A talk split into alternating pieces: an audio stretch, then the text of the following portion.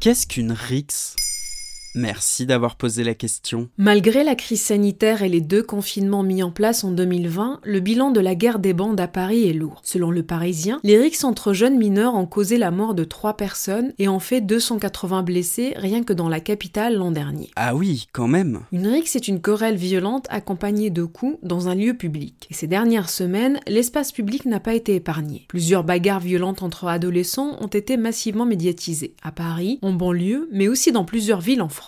Tout a commencé en Essonne fin février, après la mort du jeune Toumani, âgé d'à peine 14 ans, poignardé dans une rixe entre deux bandes rivales à Boussy-Saint-Antoine.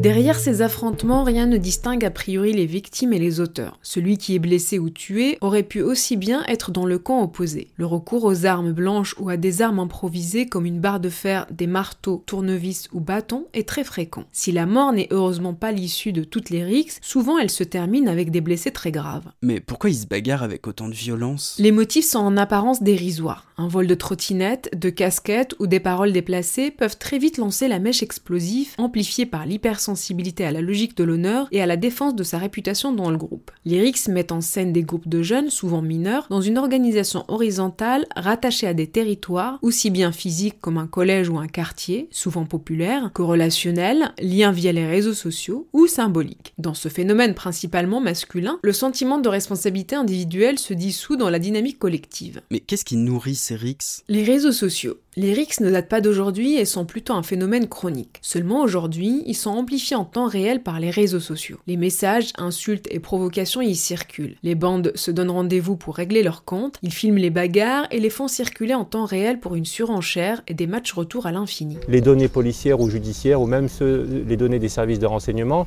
sont des données extrêmement partielles d'une part ou bien très ponctuelles, c'est-à-dire des, chiffres publiés à la va-vite quand il y a une crise comme celle qu'on est en train de vivre euh, actuellement. C'est pour ça que c'est un, sujet qu'il faut prendre au sérieux et pas seulement en période de crise. Il faut le prendre au sérieux parce qu'il a enraciné depuis des décennies. Et ces vidéos de tabassage et de lynchage de jeunes circulent massivement sur les réseaux et provoquent désormais l'émoi général. Mais comment on peut en finir alors avec ces rixes ultra-violentes? Les rixes chroniques et violentes sont peut-être un problème de sécurité, mais sont surtout un problème social et éducatif. Le maire de Corbeil-Essonne, Bruno Piriou, soupire dans un article du Monde. Vidéosurveillance, police municipale, CLSI, dispositif anti-rix, moi j'ai tout, mais ça ne suffit pas. Pour lui, le manque est ailleurs. Il faut aller au-delà de ce saupoudrage national et avoir un vrai discours politique sur l'enfance et la jeunesse. Il y a 40 ans, les jeunes se projetaient à l'idée de vivre mieux que leurs parents. Ce n'est plus du tout le cas. Qu'est-ce qu'on a à offrir à la jeunesse aujourd'hui? Une question cruciale qui doit mobiliser toutes les parties prenantes. Voilà ce qu'est une RIX. Maintenant, vous savez, un épisode écrit et réalisé par Zineb Souleimani. En moins de 3 minutes, nous répondons à votre question. Que voulez-vous savoir? Posez vos questions en commentaire sur les plateformes audio et sur le compte Twitter de Maintenant vous savez.